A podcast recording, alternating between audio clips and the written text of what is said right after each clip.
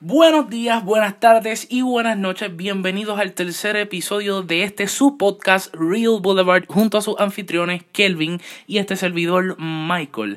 Kelvin, ¿cómo has estado durante toda esta larga semana?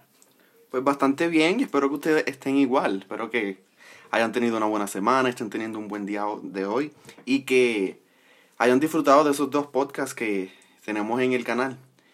Para esta semana no tenemos una gran cantidad de noticias como la pasada, que teníamos controversia que habían sucedido, de diferentes cosas en el mundo del cine y de los videojuegos, pero tenemos lo suficiente para mantenerlos al día con lo que está sucediendo. Y entretenidos. Y el primer tema que tenemos es algo sumamente importante para los fanáticos de DC especialmente, y es que tenemos ya la confirmación para dos personajes de la película The Birds of Prey.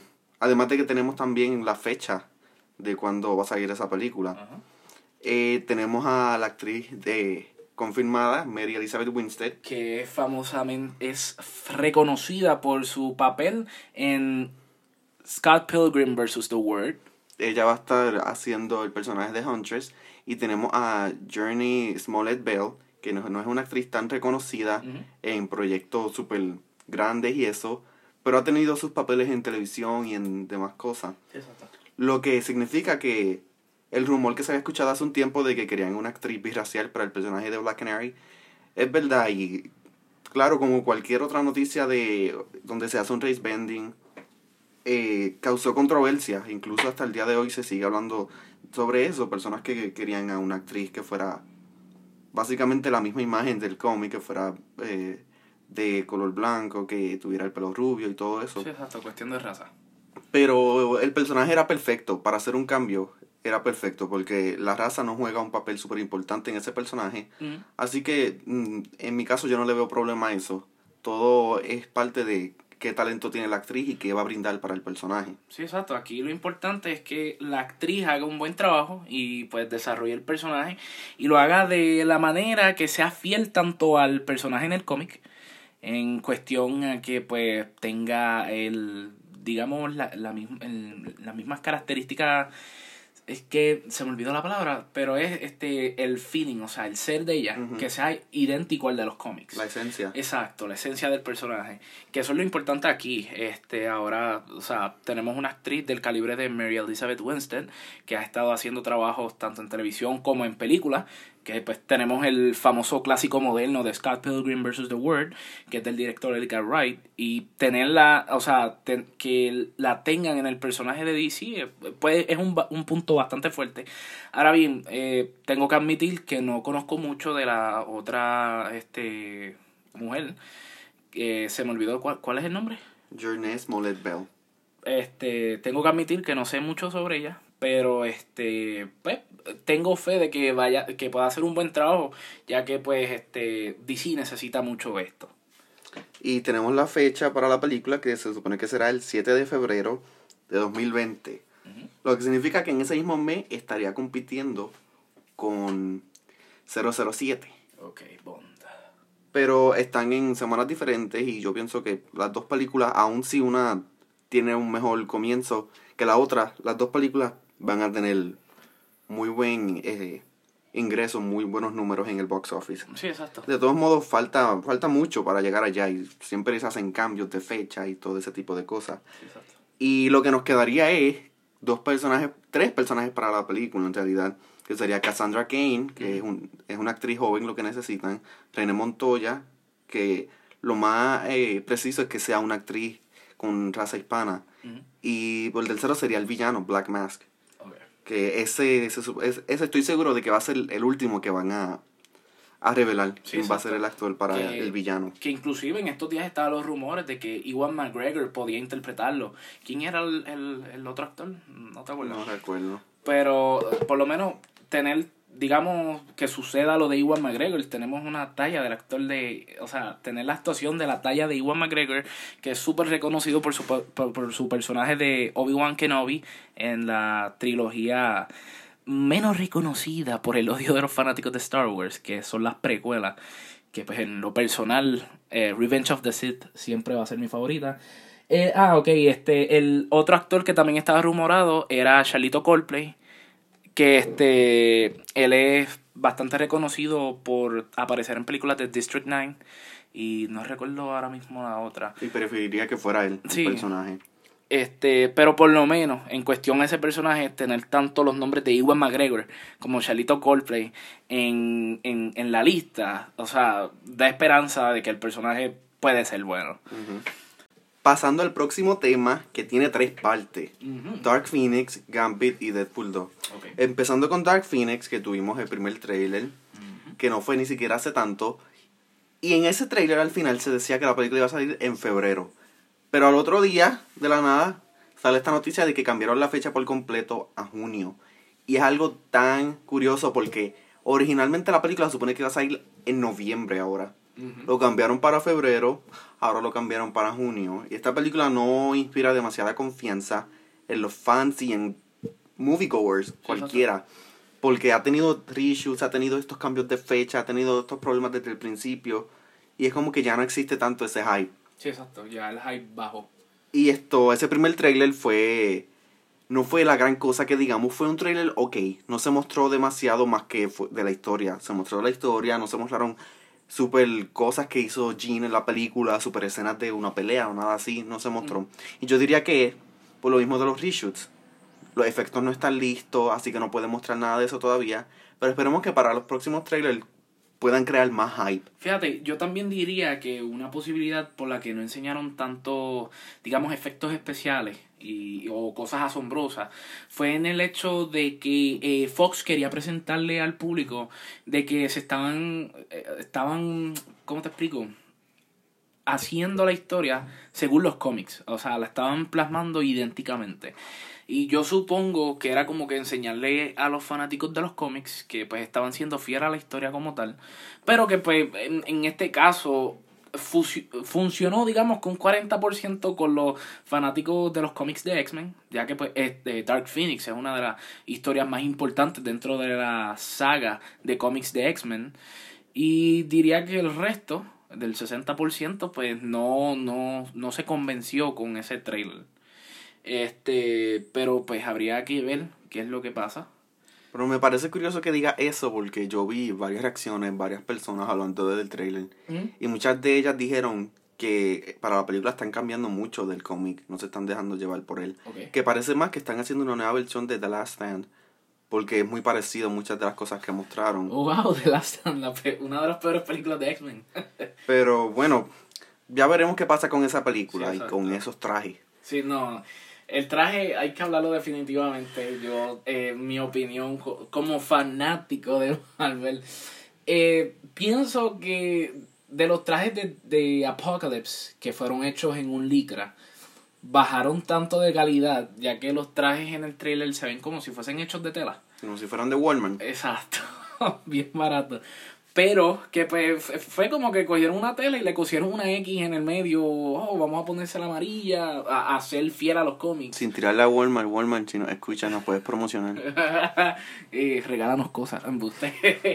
Pero este, como tal, eh, no sé, eh, la película ya ha bajado el hype, eh, han sido muchos los reshoots, han sido muchos lo- las fechas que se han movido la película, que de verdad, tras de que ya no motiva tanto, pues ya no, no llama tanto la atención y más en el hecho de que Fox tiene que hacer un impacto con esta última película de X-Men. Porque ya pronto Disney se va a adueñar de esos derechos. Váyanse a la segura y que la tiren a Netflix y ya. Straight to DVD. Exacto. Y pasando al próximo tema, es Gambit. Que esto, finalmente escuchamos nuevas noticias de esa película que, que no fue hasta en el 2017 que empezamos a escuchar cosas sobre esa película. luego se dejaron de escuchar. Luego dijeron que todavía estaban trabajando en la película. Pasó un tiempo intermitente que no se escuchó nada. Y ahora salieron estas nuevas noticias de que la película se va a ir por un ángulo romántico, con comedia, algo sexy. Y, y yo entiendo, de cierta forma, por qué están tratando de hacer eso. Porque el personaje de Gambit, como se ha visto en diferentes esto, plataformas, en, como se ha visto en videojuegos, en varias películas, en la de Origins, eh, el personaje es un poco juguetón, divertido y eso, pero... Y además de eso tienen a Channing Tatum, que es un actor reconocido porque es atractivo, ha estado en, la, en las películas de Magic Mike y eso. Pero como quiera, no pienso que sea razón suficiente para llevar a la película por ese ángulo. No, exacto. Y, y más que esta película, los fanáticos de Marvel han estado esperándola hace bastante tiempo, desde que se vio el personaje en X-Men Origins. Eh, no voy a decir que la película fue una de las mejores, pero el personaje causó intriga en, en la audiencia y querían ver más de este personaje. Y el hecho de que hagan esto, de que lo lleven por un lado romántico, sexy y... ¿Qué era el, el, el otro tipo? Comedia. Y comedia, no me parece un buen paso de parte de Fox por el hecho de que esta película, según los rumores iniciales, se supone que hubiese estrenado en octubre del 2017 y pues obviamente con la participación de Channing Tatum. Que es como que posponerla, no hablar de la película y ahora volver a sacarla. Eh, parece raro, porque es como que en, el, en octubre, o sea, para el 2017 sí estaba este hype en cuestión a la película de este personaje.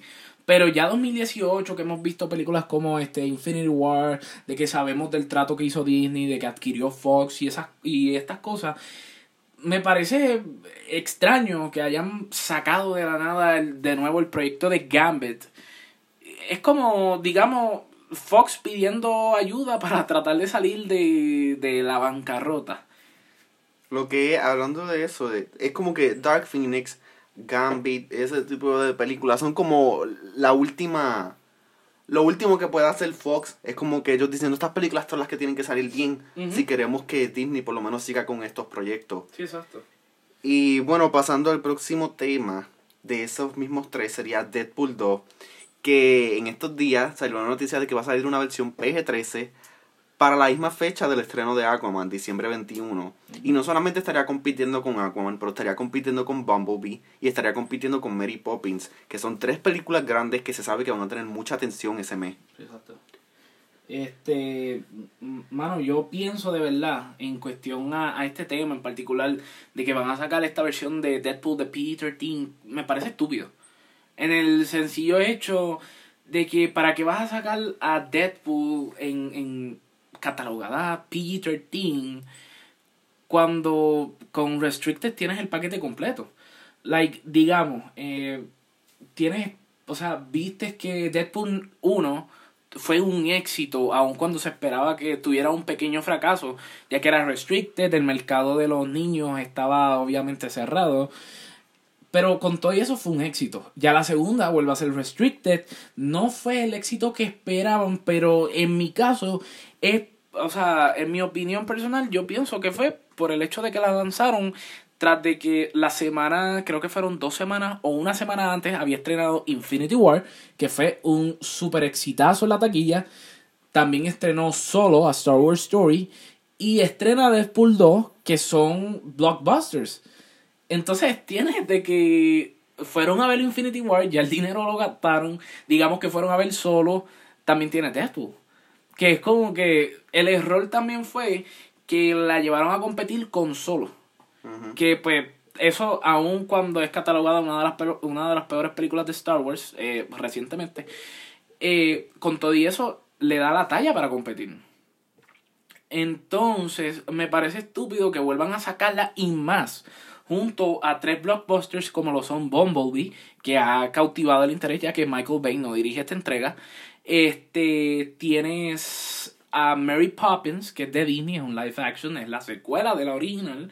Y tienes también Aquaman, que es una película súper esperada por los fanáticos de DC. Porque esta es la película que determina el futuro del DCU. Por eso mismo, no solamente es esperada por los fanáticos de DC, es esperada mucho por las críticas, por, eso, Sí, por esa misma razón, porque esta película es la que va a determinar si, si el DCU tiene todavía alguna forma de permanecer relevante. Mm. Aunque como quiera, claro, tenemos, después de esa tenemos a Shazam, tenemos Joker, que aunque no es parte de la línea del DCU, y tenemos a Wonder Woman, pero se espera mucho esta película Sí, para saber. No, y, y como tú me habías comentado antes de comenzar el podcast, de que o sea, habría que cancelar una película para que Deadpool por lo menos eh, tenga éxito. No cancelarla, pero moverla Sí, de fecha. exacto, moverla de fecha. Yo diría que yo no me, o sea, siguiendo tu línea, diría que yo no me iría tanto por cancelar o mover una de las películas blockbusters que ya están establecidas, como, o sea, vuelvo y repito, Mary Poppins, Bumblebee y la de Aquaman. Yo cancelaría el proyecto de Deadpool por el sencillo hecho de que ya tenemos la película categoría restricted. ¿Para qué vamos a tener la PG-13? Simplemente saquen una versión especial de DVD. Exacto, como lo han hecho. O sea, yo he ido muchas veces a Walmart y de lo que recuerdo, han sacado cuatro versiones de la misma película de Deadpool. Tienes que si el Walmart Edition, que fue la normal, la primera que sale, sale la, del Comic Con, sale una versión especial de Navidad y salió una que es la que él está este, cabalgando un unicornio. Que también, o sea, ya relanzaste cuatro veces la película, ¿por qué no hacer lo mismo y lanzar la película en PG-13? O, o hazle un re-release en donde tengas el Restricted y tengas también la versión PG-13. Pero pasando a otros temas, eh, ¿verdad? Antes de pasar al próximo tema, disculpen, eh, quería invitarlos a que comenten sobre este tema, ya que, o sea, esta es la última movida desesperada de Fox, eh, ya que pues tiene que causar un impacto para, como dijo mi compañero, para que Disney siga continuando, continúe usando el material que Fox ya había desarrollado eh, que, eh, me gustaría que comentaran, que nos dijeran qué es lo que piensan acerca de este problema. Eh, no tanto problema, yo diría que eh, este caos que hay en Fox ahora mismo. me gustaría que comentaran, que nos dijeran qué piensan y también me gustaría que nos dijeran ¿Cuál es? De las tres películas, los tres blockbusters que vamos a tener en diciembre, ¿cuál de esos tres estrenos, Mary Poppins, Bumblebee y Aquaman, cuál ustedes creen que va a tener la taquilla más alta en su estreno? Sí, o sea, e, eso es una pregunta bastante interesante y que pues nos causa interés. Ahora sí, vamos al próximo tema y el próximo tema es la aplicación de Caribbean Cinemas que finalmente, finalmente fue actualizada y pues para hablar sobre esto, Kelvin, ¿qué piensas sobre este nuevo update de esta aplicación que ha causado controversia? Pues yo pienso que originalmente la aplicación no tenía una interfaz muy atractiva. Era lenta. No te, tú no sentías las ganas de tener esa aplicación. Tú preferías entrar online y chequear la, las taquillas y todo eso. Pero ahora con esta nueva actualización sí es más atractiva para el público. Le cambiaron los colores, ahora es más oscura y todo eso. Y, y la, la, interfaz te atrae. Pero el problema de eso es que es cómo se ve contra cómo funciona. Se ve bien, claro. Pero cuando tú intentas hacer cosas en la configuración no te lo permite. no, no hace nada. Cuando vas a las películas que van a salir próximamente, solamente aparecen pocas imágenes de muchas de esas películas. exacto, tardan en, en, en, cargar. Y a veces ni siquiera es que tardan en cargar, a veces es que tienes que entrar a la película para que aparezca la foto y salir de vuelta y la foto se va a quedar. Sí, exacto. Pero no, eh, es preferible tener una interfaz que funcione a tener una, una interfaz que sea atractiva de forma estética. Sí, exacto. Debieron haber pensado más en eso que en tratar de hacer que se viera más bonita, por decirlo así. Sí, exacto. Eh, por lo menos en mi opinión, siendo este estudiando lo que es desarrollo de aplicaciones y programación, entre otras cosas, puedo decir que la aplicación es user friendly y pues estéticamente es hermosa, todo está organizado, cosa de que puedas encontrarlo fácilmente e inclusive ahora pues este tienes la oportunidad de comprar taquillas desde la misma aplicación. Pero son taquillas para películas que ya salieron. Exacto, no es no puedes preordenar ni nada de eso, es preordenar pues ya tendrías que ir a la página web, pero eh, hay que admitir que todavía tiene bugs, en especial en el hecho de, de, lo que dijo mi compañero Kelvin, en la sección de películas que próximamente se van a estrenar, pues básicamente no aparece la foto, eh, tienes que entrar y después salir para que por lo menos aparezca la foto.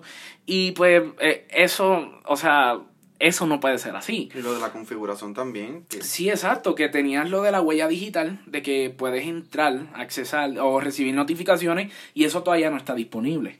Yo puedo decir que Caribbean Cinema va por buen camino en cuestión a mejorar la aplicación, pero todavía le falta. Pero vamos a hablar claro, eh, esto es mejor a, a como la teníamos antes, que habían veces que se frizaba, se caía el, el, la aplicación y pues no servía para nada. Que pues por lo menos es, es un progreso para ellos. Ahora pasamos al próximo tema, que esto pues es más o menos informativo y el próximo tema como tal, dándoles un título per se, eh, son los lanzamientos de algunas películas en Blu-ray. Yo hice una lista más o menos para que pues eh, si usted es fanático y le gusta comprar películas como yo lo hago, eh, tanto en DVD como en Blu-ray, pues estas son las fechas y son las películas que van a salir, ya que pues voy a admitirlo, yo pues tengo una aplicación y antes de yo tener esta aplicación, pues yo no sabía realmente cuándo era que salían las películas. Yo tenía que esperar y pues ir a Walmart hasta que saliera. Pero ahora con esta aplicación, pues tengo el privilegio de poder decirles qué películas van a estar pronto en Walmart o en su eh, tienda de pues, electrónicos preferida. Empezamos con el segundo de octubre que salen las películas Sicario, Day of the Soldado, The Naked Prey, que son películas de Criterion. Eh, Criterion Collection es una empresa que se dedica a lanzar eh, películas tanto clásicas como modernas, pero remasterizadas. Y pues ellos cada mes lanzan dos películas. En este caso, pues la primera que lanzarían sería The Naked Prey. Eh, la próxima sería Halloween, el Collector's Edition. Está la película Leave No Trace, que dio mucho de qué hablar en los festivales de cine independiente. Está una versión especial de Beetlejuice, la película original de It y la película de Stanley Kubrick, The Shining.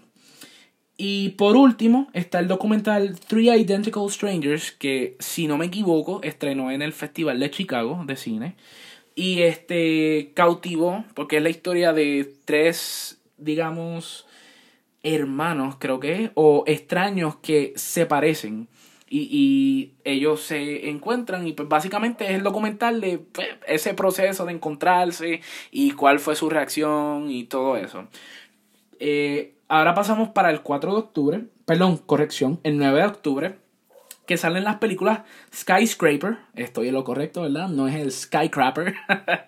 eh, sale Skyscraper, que es de Dwayne Johnson. Sale Eighth Grade, que es una película de eh, la casa productora independiente A24, que, o sea, sus películas son de calidad, lo recomiendo y lo digo yo. Y salen también Hotel Transylvania 3 para los más pequeños y sale Hotel Artemis para los amantes de la acción. Pasamos al 16 de octubre que sale el, la una versión especial eh, por, en ocasión especial en el sentido del el 20 aniversario del lanzamiento de la película The Big Lebowski, que es dirigida por los hermanos Cohen. Eh, también sale The Prince of Egypt, que eso pues para los más pequeños es excelente, que vuelvan a, ver los clásicos que nosotros alguna vez cuando pequeños vimos. Está, eh, sale también Ant-Man and the Wasp, sale 12 Monkeys, que es un clásico actuado tanto por Bruce Willis como por Brad Pitt.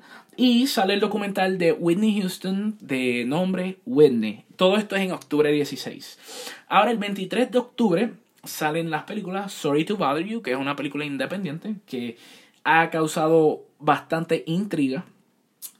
Eh, también, perdonen, el 23 de octubre también sale Mamma Mia, Here We Go Again, que es la secuela de, pues, la, también la del mismo nombre, la misma película, Mamma Mia. Con y, Cher, y Christopher Robin, que pues es la película actuada por Ewan McGregor y Hayley Atwell. Ahora bien, finalmente y no menos importante está la, las películas del 30 de octubre, que pues va a salir 2001 A Space Odyssey, que es un remaster eh, también para los amantes de la serie de Batman va a salir Batman, The Complete Animated Series, que catapultó a Mark Hamill como uno de los mejores Jokers. Eh, Criterion lanza su segundo. un remaster también, para que sea Sí, técnicamente es un remaster, pero eh, creo que nunca habían lanzado la serie completa. So, ahora lo están haciendo, tienen el remaster y pues está completa. So pueden disfrutar de la voz de Mark Hamill desde la comodidad de su casa. Y de Kevin Conroy. También. Y este Criterion saca eh, su última película y no menos importante, The Princess Bride, que cuenta con la actuación de André el Gigante y Robin Wright, que pues, es un clásico entre pues, los amantes al cine. Y por último, Slenderman, que es producida por Sony y pues no es tan excitante para mí, pero a lo mejor para ustedes pues les interesa. Ahora bien, no apartándonos de los releases de octubre, voy a entrar a los releases de las películas en el cine, en Caribbean Cinemas o en su cinema más cercano. Ahora bien, empezamos con Venom, que se produce el 4 de octubre, el estreno calientito. Eh, después, el mismo 4 de octubre, tenemos El padre de mis hijos. Es una película, creo que española. Realmente ahora mismo no, no tengo el dato. Pero eh, también sale junto con Venom. Y del 4 al 14 de octubre también quería anunciar que va a estar disponible en el Fine Arts de Miramar, en San Juan, el Festival Internacional de Cine. Y va a contar con muchas películas que ahora mismo no tengo la lista, pero tal vez para el siguiente podcast se las traigo para por si quieren o sienten interés en ir a visitar el Fine Arts de Miramar, pues puedan disfrutar del 4 al 14 de octubre este festival. Ahora bien, el 11 de octubre tenemos los estrenos de Beautiful Boy, tenemos el estreno de Goosebumps 2 para los más pequeños, tenemos el estreno de First Man, también el estreno de A Star is Born y el estreno de Colette, que pues de esa habíamos eh, mencionado First Man y A Star is Born como películas que posiblemente puedan ser nominadas al Oscar y ahora pues puedo añadir la Beautiful Boy en la lista de posibles nominadas al Oscar, al igual que Colette, que es una historia pues, que es actuada por eh, Keira Knightley. Ahora bien, el 18 de octubre en los cines se, eh, se estrenará la película Serenity, que es una película de Matthew McConaughey y Anne Hathaway. Eh, también tienes la película Museo, que cuenta con la participación de Gael García Bernal. Y también el esperado estreno de la película de Halloween. Michael Myers. Anyways, pasamos al 25 de octubre. El 25 de octubre, que es la última, eh, digamos, eh, banda de películas.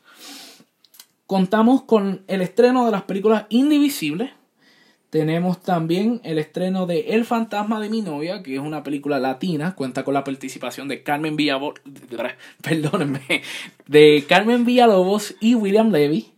Y también está el estreno de Hunter Killer, que es una película de Gerald Butler. Así que pues muchachos, esa es la lista de las películas que estrenan este octubre.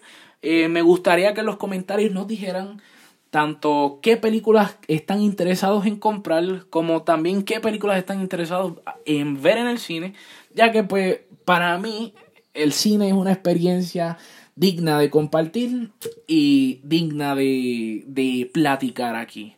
Kelvin, pasemos al próximo tema. ¿Cuál es el próximo tema? El próximo tema del que quiero hablar es la serie de Titans, que como sabemos sale de nuevo el 12 de octubre. Pero lo, lo interesante sobre sobre eh, la serie que queremos hablar es que ayer básicamente fue confirmado que la serie va a estar disponible en Netflix para personas fuera de los Estados Unidos. Solamente estamos esperando a que digan la fecha, hablen más sobre eso y estén seguros de que los vamos a mantener al día sobre eso. Así que no se pierdan el estreno y manténganse al día con nosotros, que le vamos a decir cuándo es que va a estar disponible para, disponible para Netflix. Y además de eso, esta semana es el New York Comic Con, así que vamos a recibir los primeros reviews, las primeras reacciones de la, de la serie. Así que también estén al tanto de nuestra página de Twitter porque lo vamos a tener al día sobre eso. Sí, que si por lo menos en esas dos tenemos un buen impacto, vamos a tenerle muchas noticias para brindarle a ustedes para que pues tengan eh, por lo menos hasta ahora 40 minutos de diversión y entretenimiento. Ahora pasamos al próximo tema que no tiene que ver con cine, no tiene que ver con series y me refiero a la industria del gaming. En eso tenemos la noticia reciente de que finalmente Sony accedió al crossplay, obviamente utilizando de juego, eh, digamos, experimental a Fortnite, que pues en estos días recientes, pues Fortnite permitió que, o sea, obviamente en colaboración con Sony, eh, permitió que tanto jugadores de Xbox, Nintendo Switch, iOS y Android pudieran jugar finalmente con las consolas de Sony. Y pienso que es un buen paso. O sea, ya pronto no van a ver estas fronteras en cuestión al gaming. Obviamente Sony siempre va a quedar en la, en la cima. Y obviamente eso es una opinión, no es que estoy diciendo un hecho. Pero si hablamos de juegos, pues técnicamente sería un hecho. pero este me parece súper bien que empiecen a hacer esto. Ya que pues mucha gente pues quiere esto desde hace tiempo. Y pues Sony estaba, no lo estaba aceptando mucho, pero pues finalmente Sony ya... Se dieron ante la presión. Exacto. Aunque, vamos a hablar claro, no es tanta la presión, solamente es presión por el multiplayer gaming eh, industry. Sí, por eso lo digo, es como que ellos, básicamente los gamers estaban pidiéndolo desde hace mucho tiempo y Sony era el único que no quería ceder. Pero es como que Sony lo hizo, pero ellos no lo necesitan en realidad. Sony está más que estable donde está ahora mismo. Porque tiene juegos exclusivos como Spider-Man. También tiene un juego exclusivo como God of War. Que, que, o sea, Sony ahora mismo este año está disputando con dos juegos el Game of the Year Award. Ah, Detroit también. Ah, y Detroit también. Que, que es como que, o sea, no lo necesitaban, pero lo hicieron solamente para satisfacer el deseo de los gamers. Y pues pienso que, no sé, este, puede, puede significar una, un, un buen paso para Sony. Y hablando de esos exclusivos, lamentablemente este año no vamos a tener el PAX. Ah, cierto. Debido a que, como ellos dijeron, no tienen tanto material este año con el que trabajar, así que no, no tendría, no sería justo para los fans que vayan allí super, con el hype súper alto y que lo que reciban sean varios videos de varios videojuegos que ellos ya saben que están trabajando y no reciban ninguna sorpresa. No, sí, exacto, porque vamos a hablar claro, es como yo te había dicho en el E3, en el E3 Sony no iba a hablar y eso fue lo que pasó. Y Sony soluciona el E3, so, ¿para qué eh, eh, eh, el PAX, verdad? Para los que no lo saben, este, podrías decir cuáles son sus siglas. ¿No? ¿No, no te acuerdas? Ok, pues discúlpenos. La próxima tarea para el próximo podcast es encontrarle eso. Pero para darle más o menos una idea clara, eso es, digamos, estilo de 3, pero exclusivo de PlayStation. Ahora mi compañero está buscando el nombre para pues no se queden con la duda y no tengan que esperar el próximo podcast. Pero pues este, para darles esa descripción, pues básicamente es eh, un estilo E3, pero exclusivo de PlayStation. Pero también concuerdo con el compañero mío de que pues no era necesario, ya que este Sony... PlayStation Experience. Eso. Así que pues ya no tienen la dudita. Pero, ¿verdad? Continuando con la línea de diálogo, pues eh, concuerdo con mi compañero en el sentido de que ellos utilizaron al máximo el E3 y hicieron un excelente trabajo. Yo considero que fueron una de las mejores plataformas que hizo presentación. O sea, tienes a, a, una compañía como Square Enix que tuvo que hacer este, que si va una presentación de bailes de, de, para este juego, este, ¿qué es el de baile? Se me olvidó. Just Dance. Just Dance, que eh, eh, así abrieron este, la conferencia de ellos. O tienes este, digamos, ahora mismo no se me viene algo a la mente, otra conferencia a la mente que hizo show prácticamente. No, Sony se lució sin hablar que pues hacerlo en el, o sea, volver a hacer ese mismo evento en el PlayStation Experience, pues no era necesario por el hecho de que pues, ya se sabe que Sony trae buenos juegos. O simplemente, simplemente no están listos, no quieren mostrar lo que están trabajando ahora mismo. Como por ejemplo esto, The Last of Us, es un juego súper esperado. y es una de las cosas más interesantes sobre Sony. Y es que no importa hace cuánto hayan anunciado tal juego, el hype permanece. Sí. Y más con The Last of Us. Exacto. Y es como que The Last of Us tuvimos el trailer en el, eh, en el E3. Y estoy seguro de que ellos no quieren mostrar más porque no han mostrado mucho en realidad. Lo único que mostraron fue el primer trailer con, con Ellie. Y un pequeño gameplay. Montaron el nuevo trailer con un poco de gameplay. Y ya estoy seguro de que no quieren mostrar nada hasta que estén seguros de que tienen algo que va a ser que va a ser suficiente para los fans. Sí, inclusive va a ser épico, al igual que el primer juego, que pues, eso queda guardado en los corazones de los quienes. Eh, y estén seguros de que cuando salga ese juego vamos a tener un review listo. sí. Que por cierto, hablando de review listo, eh, disculpen que el de Spider-Man se ha demorado tanto, pero apenas voy por el 53% del juego completado. Y pues digamos, nuevamente digo de excusa la vida de adulto porque pues tengo muchas cosas y mi vida está un poquito ajetreada. Ahora bien, pasamos al próximo tema sin desviarnos de la industria del gaming y vamos a hablar de Fallout 76. Como ustedes saben, el juego de Fallout 76, si ustedes lo preordenan, les van a dar acceso al beta. Esto significa que puedes jugar este, el juego antes del release y este, por lo menos eh, Fallout había dicho que del progreso que tú hagas en el beta se va a pasar al juego cuando salga. So, eh, en estos días salió información acerca de ese beta y pues hubo una mini decepción en cuestión a que pues el beta va a salir el primero de octubre solamente para los usuarios de las plataformas Xbox. Entonces para PlayStation sale una semana después que pues eso dio de qué hablar y entonces explicaron más o menos qué es lo que va a hacer Fallout en cuestión al beta. El beta no significa que vas a poder jugarlo las 24 horas al día hasta que salga el juego oficialmente.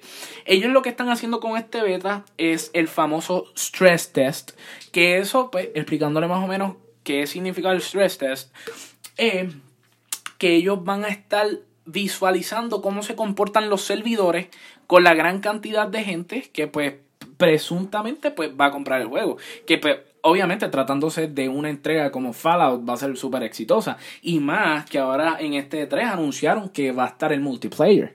Que eso es un avance. Pero pues el gaming, eh, eh, la comunidad gaming de ese juego es bastante grande. Especialmente en una era como ahora que los multiplayers están tan pegados. Sí, exacto. Y, y más que ahora tienen esto del... El, el mismo estilo de Fortnite y eso. El Battle Royale. El Battle Royale. Pero este, ellos lo que están haciendo con este beta es un stress test.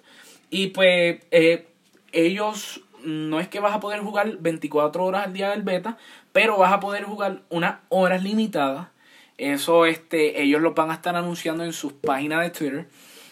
Cosa de que pues tienen que estar pendientes a los mensajes de la compañía Bethesda a, a, cuando pues sea disponible y pueda jugar el juego. A darle una probadita. Sí, exacto. Pero como tal, es un stress test, no es que puede jugar 24 horas el juego, así que pues para que lo tengan claro y este y no piensen que los están cogiendo de zángano. De pendango. Ahora bien, pasamos al próximo tema, que es el penúltimo, ya que va, el último vamos a hablar de Wonder Woman. El penúltimo tema es el de Kathleen Kennedy, que coincide, plena coincidencia, cuando sale en formato físico la película de Solo, eh, Star Wars o la compañía Lucasfilm anuncia eh, extender el contrato de Kathleen Kennedy. Básicamente anuncian que JJ no quiso el lugar y que nadie más lo quiso, así que tuvieron que extenderle el contrato a ella. Exacto. Y más, o sea, causa una controversia entre los fanáticos de Star Wars, me incluyo, porque pues, yo soy fanático de Star Wars, y más por el hecho de que, digamos que el 50%, vamos a ser justos, no le vamos a tirar tanto a Kathleen Kennedy, aun cuando no me gustó mucho The Last Jedi, pero se las dejo pasar, porque pues ya este es el final. Pero. Es la historia, ¿verdad? Lo que no te gustó. Porque yo he escuchado mucho que lo que es la cinematografía de la película. No, sí, eso es hermoso. O sea, mira, por lo menos desde mi O sea, yo te puedo lanzar una opinión como crítico y te puedo decir que la película es buena. Y, y perdonando la expresión, tuvieron las bolas de hacer lo que hicieron. Porque, pues, hablando claro, teniendo una saga como Star Wars que es estable y es financieramente productiva, hacer eso es riesgoso y se necesita de valor.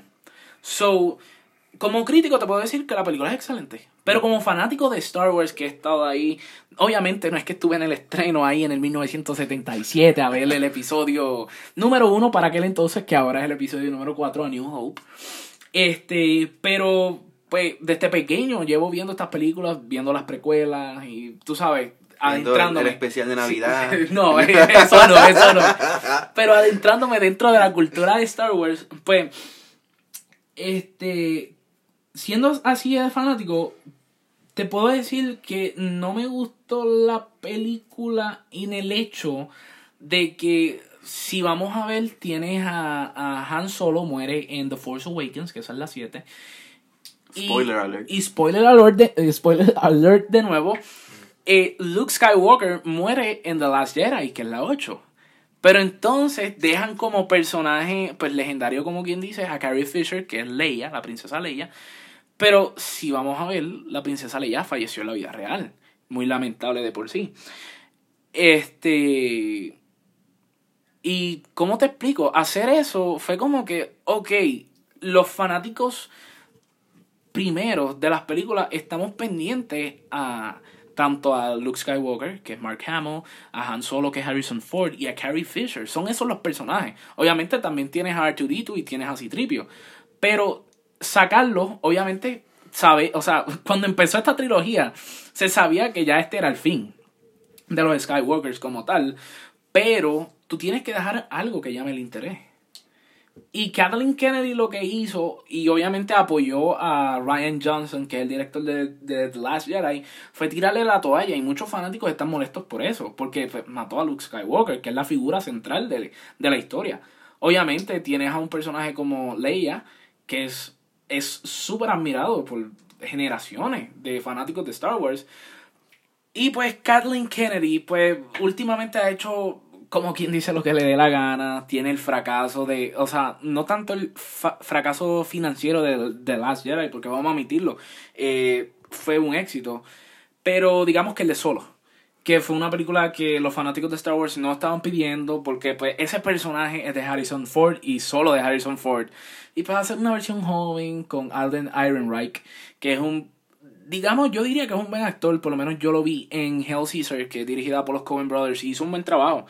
Pero pues que la gente no lo recibió muy bien, porque pues obviamente querían ver a Harrison Ford. A los únicos que recibieron bien fue a, a Emilia Clarke, la bebisota, Emilia Clarke en su personaje de Kira, y pues obviamente al mejor de todos, a Donald Glover, a.k.a. Childish Gambino, como eh, Lando Carlisian. Pero pues obviamente Alan Ehrenreich que hizo de Han Solo pues no recibió buenas críticas y pues a mucha gente no le gustó, pues causando que la película fuera un fracaso y pues este pues por eso es que muchas personas querían fuera a Kathleen Kennedy. Pero ella tiene la pieza más importante del mundo de Star Wars, que es Kelly Marie Tran. Ajá. o sea, hizo, hizo un buen trabajo en The Last Jedi. Pero pues, eso es un chiste interno. mi No, pero yo pienso que ella tuvo que haber aprendido de estos errores, Kathleen claro. Kennedy. Así que lo que tiene que hacer es poner mano a la obra con lo que ha aprendido hasta ahora. Bueno, puede, puede haber aprendido, pero pudo haber aprendido también en The Last Jedi y también pudo haber escuchado a la fanática, porque la fanaticada desde mucho tiempo, desde, o sea, bastante tiempo, le está diciendo que no lo hiciera. Por eso lo digo, porque tuvo que haber escuchado lo que ellos tenían que decir, estoy seguro, porque no puede haber una persona tan ceja. Uno se supone. Esperemos que pues nos escuches y Kathleen Kennedy, por favor, danos esa película de Obi-Wan Kenobi que tanto esperamos. Con Kelly Marie Tran. bueno, pues ahora pasamos a el último y no menos importante de los temas, que es el de Wonder Woman y ahí los dejo con mi compañero Kelvin, que es el fanático de DC. Es más una actualización, en realidad. Que no sé si recuerdan, pero en el último podcast hablamos de esta nueva noticia que surgió de que el personaje de Pedro, Pedro Pascal Sí. va a ser un dios con el que Diana hace un trato y de esa forma es que Steve re- regresa a la vida. Pero esta semana surgió otra noticia donde actualizaban esa diciendo que fue un error. Que Pedro Pascal hace el personaje de Maxwell Lord, que fue el que se pensaba que él era desde un principio, así que básicamente la fanaticada tenía razón. Y Maxwell Lord es un villano de la Mujer Maravilla desde hace mucho tiempo, de donde sacaron la inspiración para la escena en Man of Steel, donde Superman le rompe el cuello a Zod. Esa, eso es completamente de la Mujer Maravilla, pero lo tomaron para esa película. Y se supone que lo que dijeron en esta nueva noticia es que eh, Pedro Pascal va a ser el personaje de Maxwell Lord y él va a ser un tipo villano que está tratando de encontrar todo este tipo de artefacto mágico, antiguo, para él poder llegar a convertirse en un dios. Así que no, ahora sí que no tengo ni idea de cómo es que Steve Trevor regresa, ni si Diana hace un trato con él o qué. Así que ahora sí tendremos que esperar a ver Exacto. hasta que salga la próxima noticia sobre eso. Y pues muchachos, eh, con eso concluimos el podcast. Eh, gracias por acompañarnos en estos 44 minutos hasta ahora. Lo vamos a extender ahora con la despedida. no, pero este, de verdad, gracias muchachos por sintonizarnos. Eh, Kelvin. Y recuerden, tenemos estos dos anuncios súper importantes que son que esta semana es el New York Comic Con, así que vamos a recibir nuevos trailers, nuevas noticias. Especialmente vamos a estar al pendiente del nuevo trailer de Aquaman y de el screening que van a hacer la premier de Titans ahí, así que vamos a escuchar los primeros reviews. Y además de eso, en esta semana esperamos escuchar lo último, las últimas dos noticias del casting de Birds of Prey para el personaje de René Montoya y de Cassandra Kane. Así que estén al pendiente de eso. Y pues también muchachos, espero que estén pendientes en lo del gaming industry en el gaming community, ya que pues en este mes se estrena Red Dead Redemption, un juego súper esperado desde que juegazo. Súper juegazo, ya que pues salieron noticias, ¿verdad? Y no por extender tanto el podcast, pero salieron noticias de que ocupa 105 gigabytes e inclusive hay rumores de que este podría ser el primer juego de la era de Blu-ray que cuenta con dos discos. Y que tiene una de las mejores físicas en caballos que se han visto. Sobre todo físicas testiculares. Pero lo que esperamos es que esos detalles valgan la pena y la espera. No tanto con los testículos del caballo. Pero de todos modos, señoras y señores, gracias por sintonizarnos, gracias por escucharnos. Les agradecemos por acompañarnos en este tercer episodio de Real Boulevard junto a sus anfitriones Kelvin y este servidor Michael. Eh, si, pues, eh, obviamente también queremos que pues ustedes comenten, comenten sobre las noticias que eh, discutimos hoy, que nos digan cuáles fueron, cuál fue su favorita, o si quieren comentar, o si inclusive quieren que hablemos de algo en particular, nos lo pueden dejar en los comentarios y nosotros pues con mucho gusto lo tocaremos dentro del podcast. Entonces, si nos quieren seguir en las redes sociales, tenemos pues también tenemos YouTube, que estamos como Real Boulevard, tenemos SoundCloud eh, y tenemos podcast, que pues nos pueden encontrar también como Real Boulevard. En Twitter nos pueden encontrar como Boulevard Real, la B y la R mayúscula.